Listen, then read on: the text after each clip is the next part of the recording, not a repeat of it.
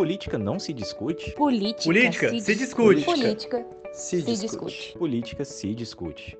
Fala, meu povo. Bom dia, boa tarde, boa noite. Não sei que hora você vai ouvir esse podcast, mas aqui é a Ana e eu tô junto com o Zé. Oi, oi, oi. E você está no Política se discute. Se você quiser saber um pouquinho mais sobre nós dois, você pode ir no episódio número 1, um, que a gente se apresenta, fala um pouquinho quem é cada um, dá uma, uma orientada para você não ficar perdido e pensar quem são esses dois loucos que estão por aqui. Conta pra galera o que é o podcast, Zé. Então, o nosso podcast é o seguinte: é primeiro, ele é semanal, então toda quarta-feira você vai ter um, um episódio novo, um programa novo. E a nossa ideia aqui é facilitar o seu entendimento sobre a política. A gente vai simplificar algumas coisas, mas é importante dizer que nem tudo dá para simplificar ao nível de palavras básicas, mas a gente vai tentar sempre conduzir você para o melhor entendimento. A gente vai ter notícias com relação a algum acontecimento? Vai.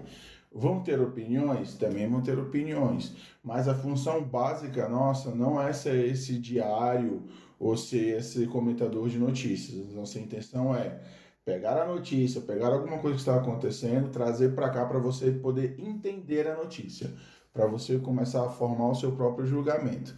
E agora, já que você já está por dentro, e se tiver curiosidade de novo, igual a Ana falou, vai lá no nosso primeiro episódio. Mas hoje Hoje, hoje, hoje, hoje, Ana, qual é o nosso assunto para o nosso segundo programa? No episódio de hoje, a gente tinha prometido falar de organização do Estado. Não sei se vocês lembram, mas no final do, do episódio passado, eu, a gente comentou que esse seria o tema do episódio de hoje. Só que a gente estava conversando, eu e o Zé conversamos bastante, e aí chegamos à conclusão de que antes de entrar em organização do Estado, tem alguns conceitos que a gente precisa que vocês entendam para que essa, essa noção da organização do Estado fique mais fácil para vocês. Então, hoje, a gente vai falar de três conceitos muito importantes. O primeiro é instituição, o segundo é Estado e o terceiro é governo. Se vocês conseguirem entender bem esses conceitos de hoje, a parte de organização do Estado vai ficar bem mais simples. Então, vamos embora e para quem é direcionado esse episódio, Zé? Esse episódio, ele é o seguinte. Você que já sabe, é muito bom você estar tá aqui, eu espero que você continue aqui, para você reafirmar e a gente pode até trazer algum tipo de visão diferente para você.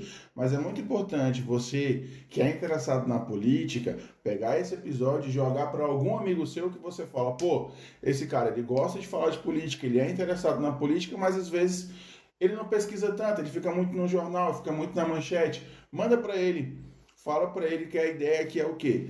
Realmente ser a porta de entrada e facilitar algumas questões para ele, criar mais curiosidade para ele pesquisar também. Então espalha para todo mundo aí, por favor. Aí.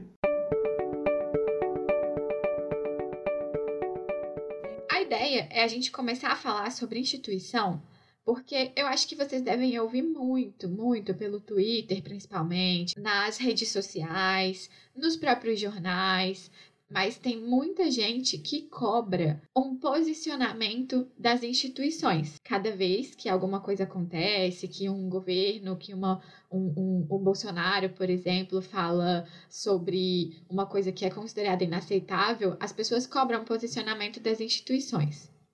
Mas o que é instituição? A gente precisa saber que o Estado é uma instituição e o governo também é uma instituição. Mas o que, que é uma instituição política? E aí, hoje, a gente vai conversar sobre isso.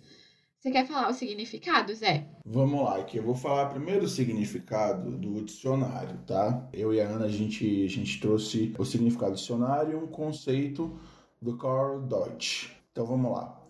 Significado do dicionário cada um dos costumes ou estruturas sociais estabelecidas por lei ou consuetudinariamente que vigoram num determinado estado ou povo. E aí, meu querido, você vai falar assim: caraca, Zé, eu tava entendendo até você falar essa palavrinha consuetudinariamente. Ana, estamos aqui para facilitar. Vamos quebrar essa palavra aí, vamos. Vamos facilitar? Vamos, consuetudinariamente é uma palavra difícil mesmo, mas ela é simples de entender. Ela é basicamente o que é formado a partir dos costumes. Então, por exemplo, conforme os costumes vão se repetindo na cultura de um povo, ele pode virar uma lei, pode virar uma, uma, uma instituição, alguma coisa que é mais do que só aquele costume. E aí, quando fala consuetudinariamente, é sempre é só você lembrar que é baseado em costumes. Ou seja, o que. Então, assim, já nesse primeiro, nessa primeira explicação que a gente está dando aqui, você entende o quê? Que a instituição ela não é formada espontaneamente. Ela não é criada do nada. Então já temos aqui uma primeira explicação, uma primeira percepção. Vamos colocar bem simples. Na calçada, a gente vai. Quem está indo vai pelo lado esquerdo e quem está voltando vai pelo lado direito.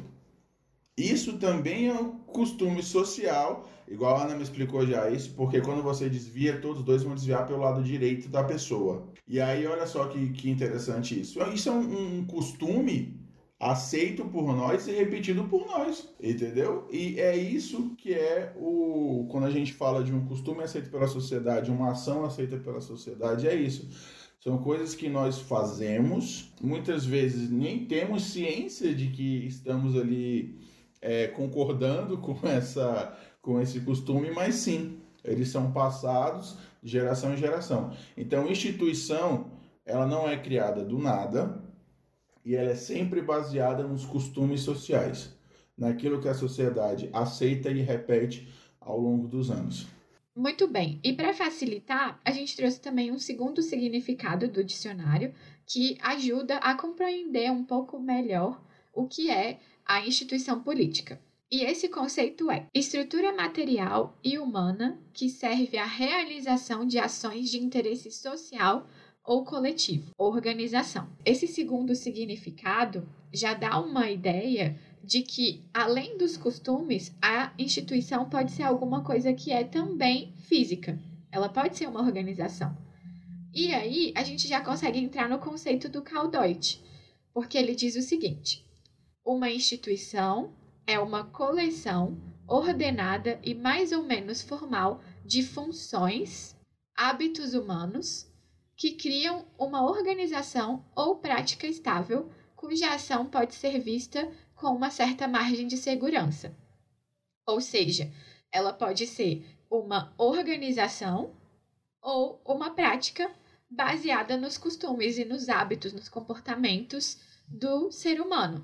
E quando a gente pensa que ela pode ser uma organização, a gente já pensa em algo mais físico, como por exemplo, os governos, as universidades, os hospitais, tribunais, o Congresso Nacional, a Câmara dos Deputados separadamente, o Senado também separadamente, o próprio STF, todas essas organizações são consideradas instituições. E aí você tem uma representação física delas. Elas têm uma estrutura muito clara, você sabe que tem pessoas que trabalham lá, é bem mais visível o que é a instituição. Só que a gente também tem instituições que são práticas, que são coisas que a gente faz no dia a dia e ela não é tão visível. E aí a gente pode pensar no casamento, a gente pode pensar em propriedade, a gente pode pensar nas leis, que elas estão ali, mas só que elas não são algo tão palpável, não são tão algo que você consegue ver ali no seu dia a dia. E assim, a gente consegue entender que as instituições, às vezes, elas conseguem dar respostas. E aí, quando você olha lá no jornal e, e vê o, o público cobrando posicionamento de instituição, obviamente as pessoas estão cobrando o posicionamento dessas instituições que são físicas, porque não tem como o casamento dar uma resposta a alguma coisa que o Bolsonaro fez. Então sempre lembra que é dessas instituições físicas e que compõem o nosso Estado e que tenha as funções delas muito claras de guardar a democracia. Exatamente. E aí, com relação às leis, é bom a gente explicar. É por isso que as leis sempre vêm com um certo atraso social. Primeiro a sociedade começa a praticar ou começa a questionar, primeiro tem que haver isso, para depois existir uma discussão sobre a lei. Uma discussão sobre alteração, sobre criação de uma nova lei, essas questões todas. Exemplos práticos: legalização das drogas, aborto, né? até mesmo é, a lei do divórcio. Bom, bom exemplo, Zé. Né? É, antigamente era uma transgressão social gravíssima. E é importante você lembrar também que esse antigamente não é tão antigamente assim. A lei do divórcio aqui no Brasil ela foi aprovada em 1977. Isso para a história da nosso, do nosso país é ontem. É, não, é umas horas atrás, na verdade. Exatamente, é isso. Então, assim, quando a gente, claro, é sempre bom a gente estar tá discutindo, mas quando a gente fala assim, ah, porque essa lei está atrasada, porque isso, isso, isso e tudo, é bom, é sempre bom a gente estar atento, mas melhor ainda é a gente entender o processo. Eu acho que vai até um pouco além dessa questão do, da necessidade da discussão, porque em muitos, em muitos exemplos, muitos mesmo, principalmente quando é um assunto mais polêmico que envolve a, a, a forma de pensar da, da própria sociedade, tem a ver com, com o interesse político mesmo. Por que, que a gente não tem avanços na legislação para os homossexuais? Porque a gente tem uma sociedade que é extremamente conservadora e ela tenta apagar o fato de que os homossexuais existem a comunidade LGBT, mais de um modo geral, tenta, ela, ela tenta ser apagada por boa parte da sociedade que é mais conservadora nesse sentido. Tem muita gente que acha uma afronta uma pessoa ser homossexual, ter um, um, um homem trans, uma mulher trans, uma um travesti. Mas só que isso é um pensamento da sociedade e é um pensamento que elege muitos deputados, por exemplo. Por que a gente tem uma bancada da Bíblia? Dentro da Câmara dos Deputados. São eles que fazem as leis e eles seguram a evolução desse tipo de, de assunto. Porque para a base eleitoral deles, isso não deve ser tratado. Então, eles estão pensando na eleição deles. E aí, o que, que a gente tem? A gente tem o STF, que faz o papel de legislador nesse caso, garantindo direitos constitucionais, porque esses direitos já estão garantidos pela Constituição, a esse grupo de, de minoria. E aí, recentemente, a gente teve o casamento homoafetivo, a gente teve a criminalização da homofobia, como conquistas importantes para a sociedade, para a comunidade LGBT. Só que quem conseguiu garantir isso foi o STF, foi o Judiciário, não foi o Legislativo, que é o guardião das leis ali, que tem que fazer com que as leis se modernizem conforme a sociedade pede. Só que aí, como tem esses interesses envolvidos e nesses interesses já se envolve o próprio a própria capacidade de sobreviver do parlamentar dentro da política, então é muito difícil com a formação de congresso que a gente tem hoje que esse tipo de lei passe. Mas é isso, né, Ana? Mas é, é, mas é justamente isso. Quando você tem uma sociedade, e estamos falando do Brasil, que ela se nega a discutir, ela se nega a ouvir, a entender, a compreender.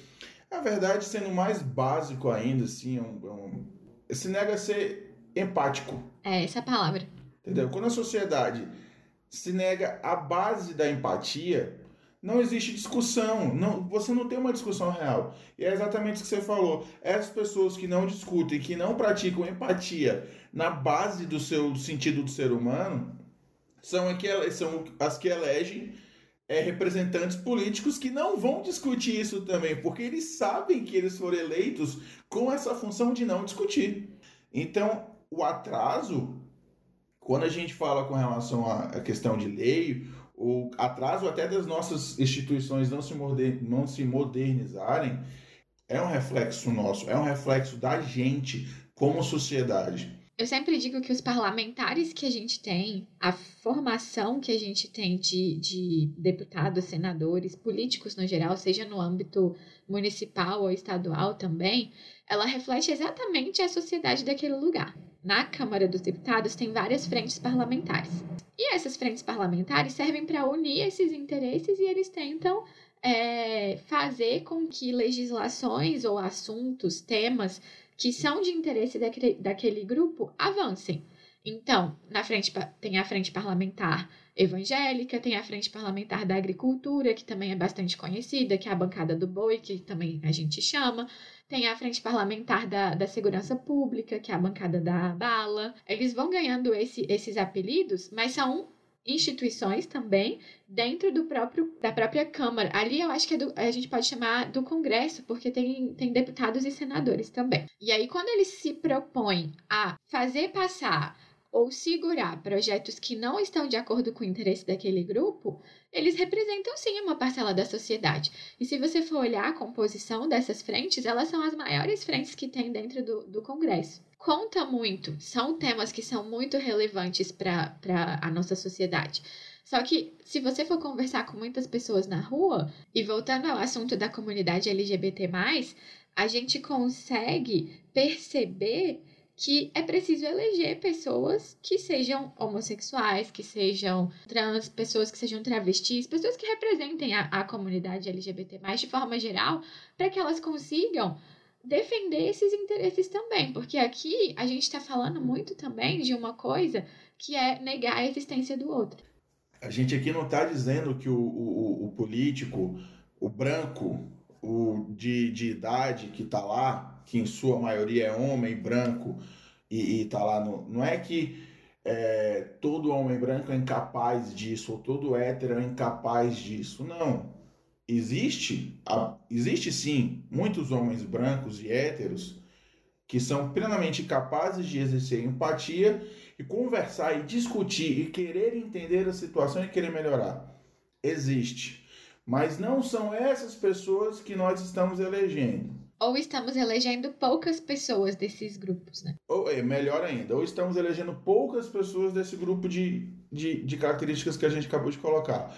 Mas mesmo que a gente elegesse todo homem branco hétero que fosse aberto ou super afim de discutir e conversar e modernizar as leis.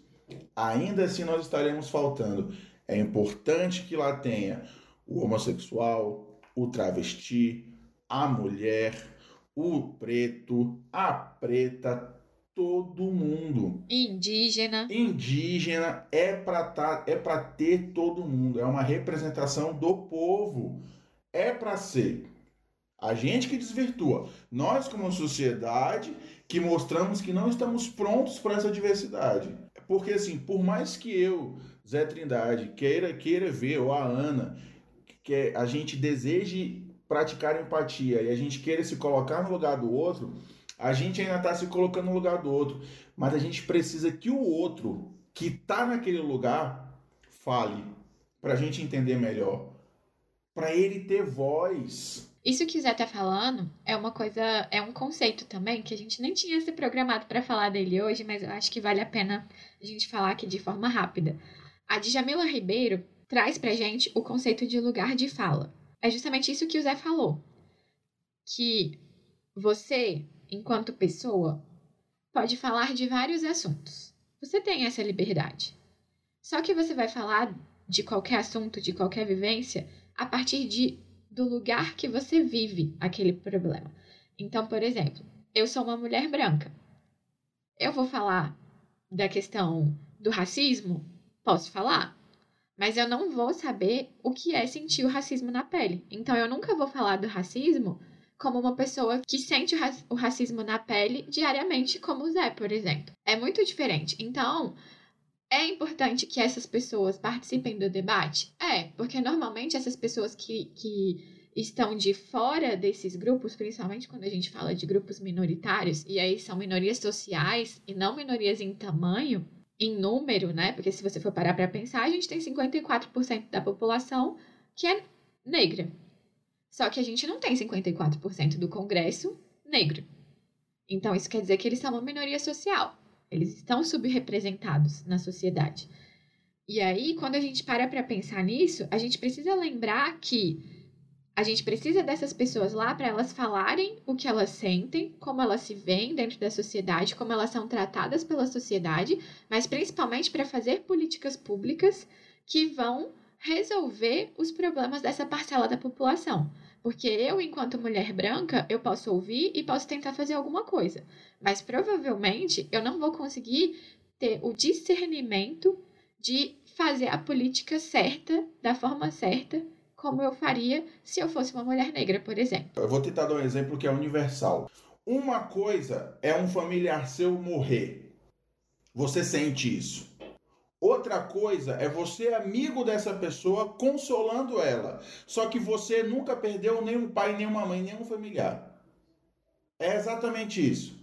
Mulheres, é, homossexuais e pretos. A gente tem uma. Desculpa, gente, uma caralhada de gente que sofre preconceito forte todo santo dia.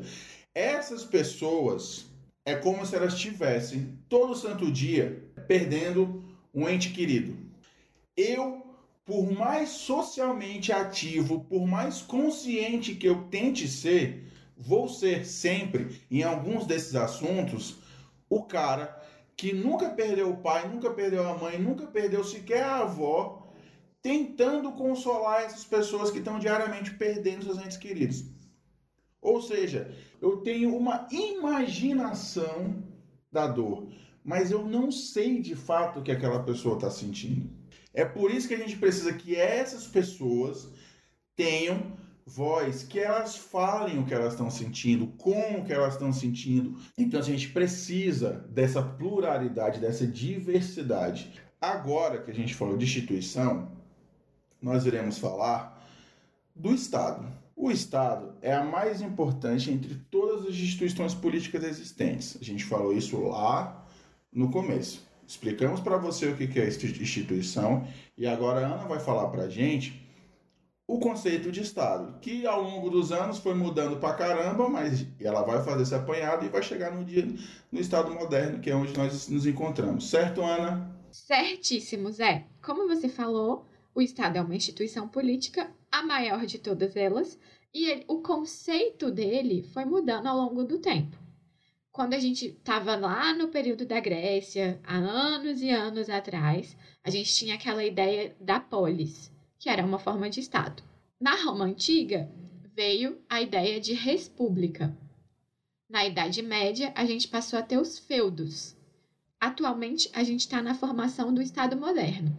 Esse Estado moderno nasceu no século XV e surgiu a partir de vários feudos. O feudo era aquela porção de terra que era governada por um soberano, tinha os, os vassalos, tinha os servos, tinha um dono daquela terra que cuidava de tudo dentro daquela terra para que tudo corresse bem. Só que aí, conforme for, foram tendo terras maiores, terras menores, dependendo do que cada terra estava produzindo, foi tendo uma, uma disparidade, um desequilíbrio entre as forças de cada soberano. E foi nisso que alguns soberanos começaram a se unir para garantir a segurança do seu próprio território.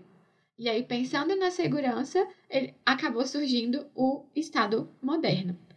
Se a gente for pensar juridicamente, o Estado é composto por três elementos: população, território e governo.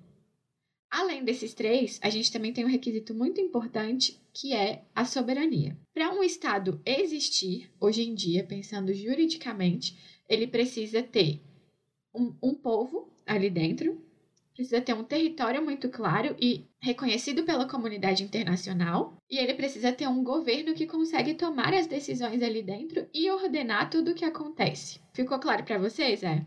Ficou, ficou, exatamente. Vamos colocar o Brasilzão. O Brasil tem território, o Brasil tem população e o Brasil tem governo.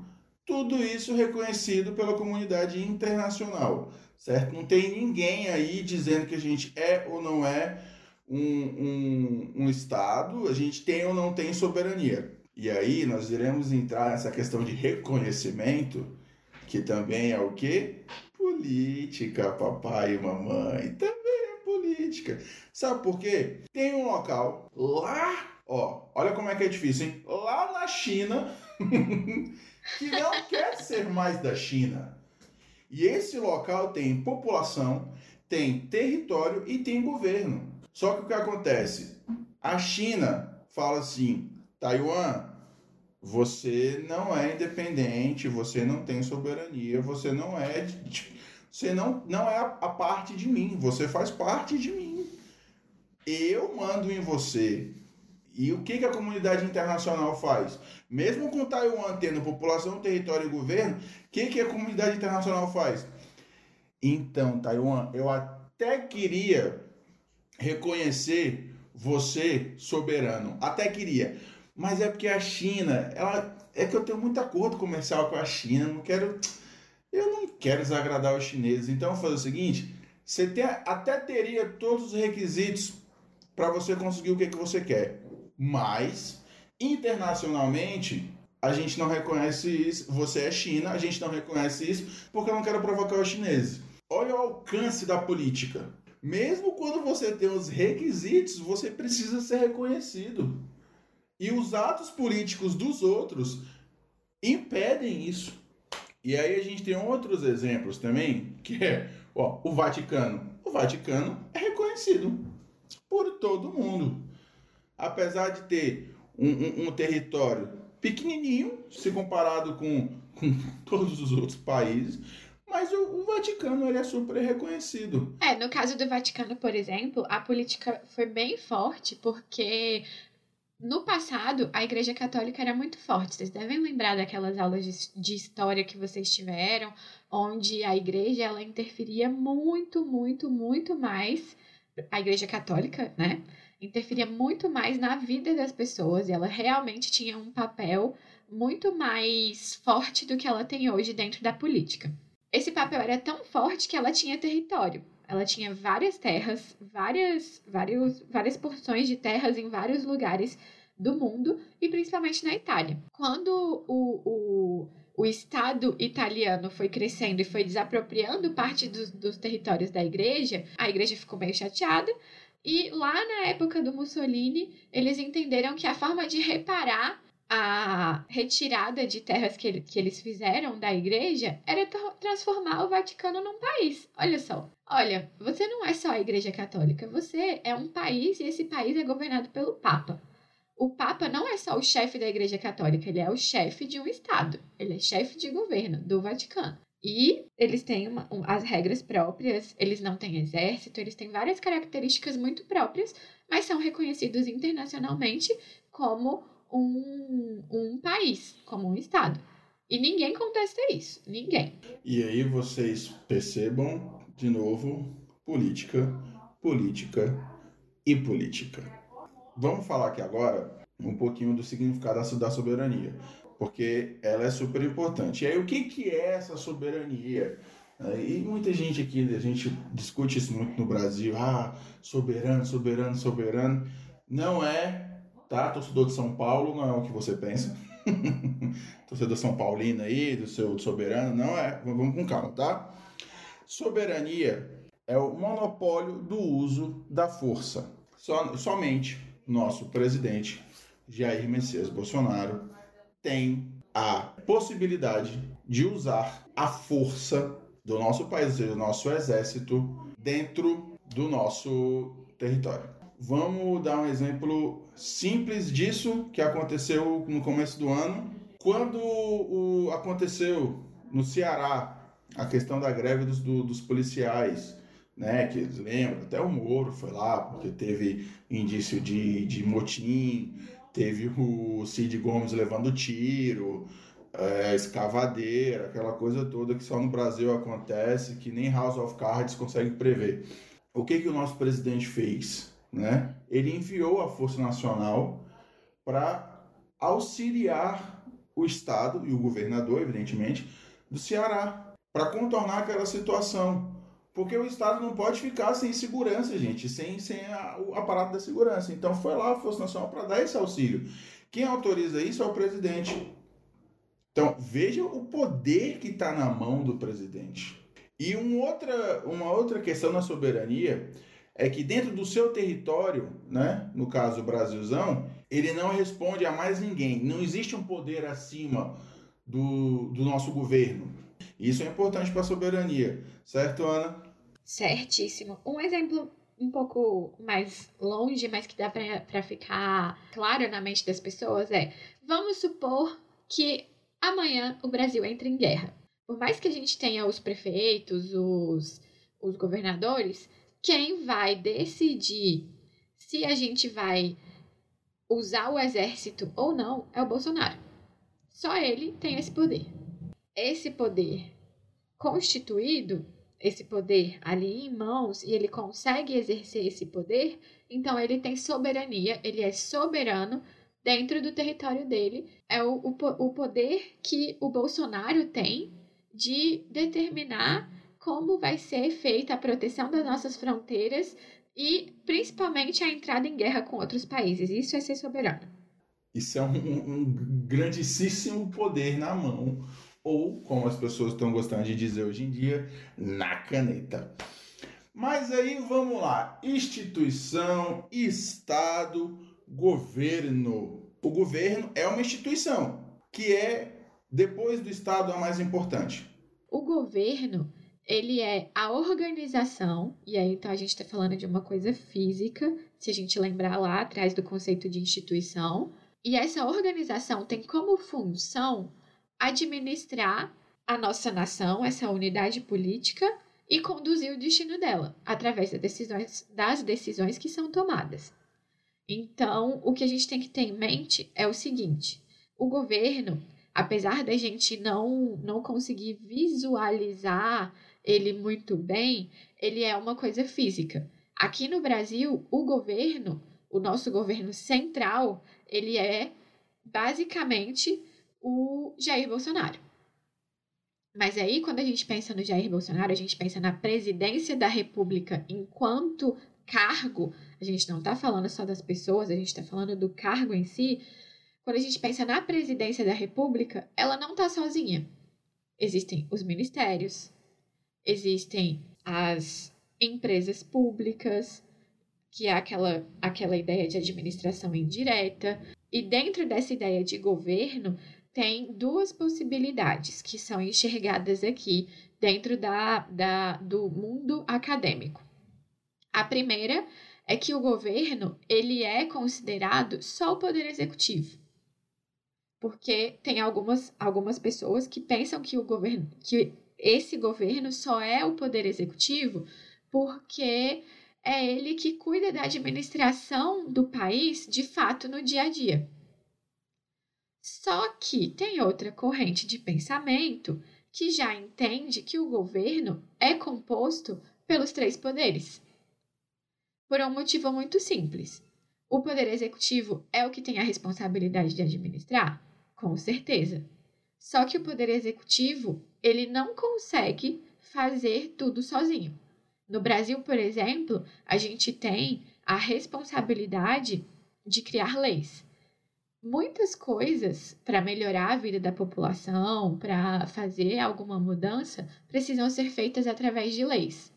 E para conseguir que essas leis tenham valor, que elas comecem, a valer na vida da sociedade, elas tenham impacto mesmo no dia a dia das pessoas, é preciso que elas sejam aprovadas pela Câmara dos Deputados e pelos, pelo Senado Federal. Então, o Poder Legislativo, aqui na organização do Estado brasileiro, ele tem um, um, um papel muito claro. E como as leis são formadas a partir dele e eles têm impacto na vida das pessoas, o Poder Legislativo também pode ser parte do governo assim como o Poder Judiciário, com o exemplo que a gente já deu mais cedo, é, é o STF que cuida da Constituição e, ao mesmo tempo, ele também te, exerce um pouco essa, esse papel de legislador quando ele garante que os homossexuais podem se casar e que a homofobia é crime. E tem um, um outro papel muito importante também dentro do judiciário para essa ideia de administrar o, o governo, que é a seguinte: se o Congresso, se o presidente fizerem uma lei que não respeita a Constituição, o STF pode considerar que ela é inconstitucional. Então, se ele tem esse poder de revogar uma lei que não respeita a Constituição, ele também exerce o poder de administração do governo de uma forma mais distante, que ele é como se fosse assim um, uma só uma validação do é tá, tá de acordo com a Constituição ou não, não tá de acordo com a Constituição mas ele também exerce esse papel. Pensando no Estado brasileiro, essa ideia de que só o Poder Executivo compõe o governo, faz parte do governo, não faz muito sentido. Então, aqui, os três poderes fazem parte do governo brasileiro. Vamos pensar no exemplo prático.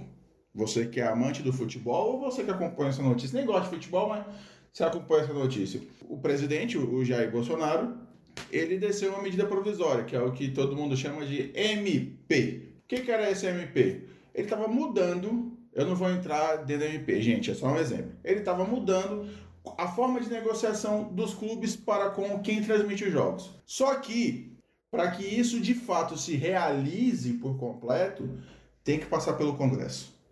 A MP ela tem um, um, prazo de validade e, ou seja, se o Congresso não colocar essa lei, essa MP em pauta e esse prazo de validade se esgotar, a MP deixa de valer.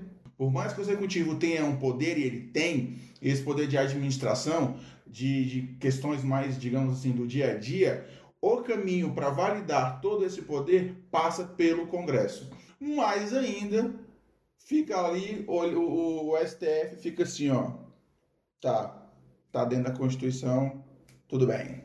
Isso, os três poderes fazem parte da função da instituição do governo. É bem mais complexo do que ter só o, admi o executivo, só o, o administrador ali com essa função de exercer o governo. E agora, gente, esse, a gente está entrando aqui no bloco da conclusão. Para quê? A gente vai passar rapidinho os, os, conceitos do dia. Vocês percebem que a gente discute e a gente vai falando várias coisas, porque é preciso um entendimento, sim. Não dá para a gente aqui, eu e a Ana, falar 5 segundos de Estado, 5 segundos de governo e pronto, vocês vão sair entendido disso. Não. Mas agora a gente vai dar uma resumida. Se alguma coisa ficou confusa na sua cabeça, a gente vai tentar descomplicar agora. Ana, o que é Estado? Para simplificar e ficar bem fácil na sua cabeça o que é o Estado, vamos pensar que para existir, o Estado precisa ter povo, território e governo, além de ser reconhecido pela comunidade internacional. Fala pra gente o que é o governo, Zé. Curto e grosso. O governo é o poder central dentro do Estado que toma as decisões para nós, para a população. Certo? Certíssimo. E só para ficar mais claro na mente de vocês, a instituição ela é um conjunto de costumes, de hábitos e comportamentos da sociedade que, que você vive, que pode gerar organizações ou práticas que vão trazer uma certa margem de segurança e previsibilidade para as ações daquele Estado.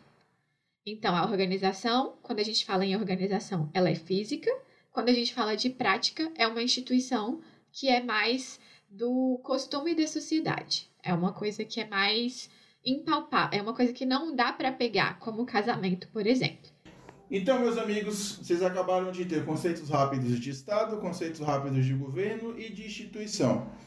Se ficou alguma dúvida, ei, não se acanhe.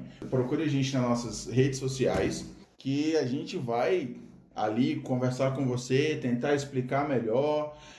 Não só isso, você pode trazer coisas que a gente não conversou nesse episódio, que vão servir de insumo para a gente para os próximos episódios. Por falar em dúvidas, por falar em dúvidas e curiosidades, em bater papo lá comigo e com a Ana nas redes sociais, estamos no Twitter estamos no Instagram. Ana, no Twitter nós somos. Arroba Discute Política. E no Instagram? Arroba Discuta Política. Nós iremos agora falar do nosso bloco. É um bloco muito divertido, que é o vocabulário da política. E o que, que é esse bloco para a gente explicar de novo para você que não viu nosso primeiro episódio? Aqui a gente vai tirar dúvida. Você vai lá no nosso. Você escutou nosso podcast? Você foi lá na nossa rede social e falou assim: Ana, Zé, o que, que é tal coisa? Porque a gente sabe, lendo política dia a dia, a gente tem um bocado de jargão e de palavras e de expressões que às vezes a gente acha que sabe, porque a gente já leu aquilo muitas vezes em vários contextos, mas se a gente pedir para definir, aí muita gente fica, eita, será que é isso? Será que não é? Será que é isso? Será que não é? Nossa intenção aqui é explicar esses jargões, essas dúvidas, essas expressões políticas. A dúvida de hoje foi mandada pelo nosso queridíssimo ouvinte Paulo Souza. Mas isso aqui estava em 11 das 10 frases ditas pelo, dita pelo Moro. Sim. Ele adorava dizer o seguinte: Estado democrático de direito. Você entrevistava o Moro, Estado. Bom dia, Moro. Bom dia, Estado Democrático de Direito. Todo mundo escutou, todo mundo repete isso, mas você sabe o que, que é isso? Ana, vamos tirar essa dúvida da nossa cabeça, Ana. Vamos, vamos lá. A primeira coisa que vocês precisam entender é que na nossa Constituição já está escrito que nós somos um Estado democrático de direito. Está escrito lá no artigo 1 a República Federativa do Brasil, formada pela união indissolúvel dos estados e municípios e do Distrito Federal, constitui-se em Estado democrático de direito. E aí depois vem quais são os fundamentos da nossa República. Só que o que, que é isso? Isso significa dizer que, primeiro, a gente é uma, um Estado que é baseado na democracia, mas além disso, que a gente se preocupa com direitos humanos, com a Constituição e com a formação das leis. Então, o Estado democrático de direito nada mais é do que o respeito aos princípios da Constituição. Tudo que tem lá de princípio que vai, vai sendo colocado todos são iguais perante a lei. O nosso Estado tem que garantir que essa igualdade de direitos aconteça. É difícil? É, acontece, não acontece. Mas ele trabalha, enquanto Estado democrático de direito, a gente trabalha para que isso seja equacionado ao longo do tempo. Né? Então, assim, o que, que o Moro queria dizer? O Moro queria dizer que ele sempre se preocupava em todo mundo obedecer as normas ali colocadas, as funções estabelecidas pela Constituição e cada órgão que tinha sua função executar essa função sem extrapolar. Isso, se for para resumir um pouco mais, é só a gente pensar que no Estado Democrático de Direito, as leis são criadas pelo povo e para o povo, respeitando a dignidade da pessoa humana. Então, é diferente de ser uma lei que é criada para a maioria. Porque a maioria nem sempre respeita todos os, os critérios, todas as, as particularidades, todas as características da sociedade como um todo. Aqui no Estado Democrático de Direito, a ideia é garantir que, mesmo quem não está em maior número ou quem não tem uma representação tão forte, vai ter o seu direito respeitado. Exatamente. E só um adendo direitos iguais não são pessoas iguais. É, a lei tem que ser feita pensando que todos são iguais perante a lei, mas respeitar as diferenças entre cada um. Que todos nós temos. Todo mundo tem. Ninguém é igualzinho ao outro, não. Para concluir, eu quero agradecer a você que ficou com a gente aqui até o final desse episódio. Muito obrigada de coração se você acha que esse episódio pode servir para ajudar alguém que você conhece, um amigo, alguém da família, algo, qualquer pessoa, lembra de compartilhar com essa pessoa, que vai ser ótimo para a gente e para a gente continuar produzindo conteúdo também. É isso. Muito obrigado. De novo, compartilha, segue a gente, joga sua dúvida lá para o nosso vocabulário da política e até o próximo programa. Um beijo, até o próximo episódio. Política não se discute? Política, Política se, se discute. Política se, se discute. discute. Política se discute.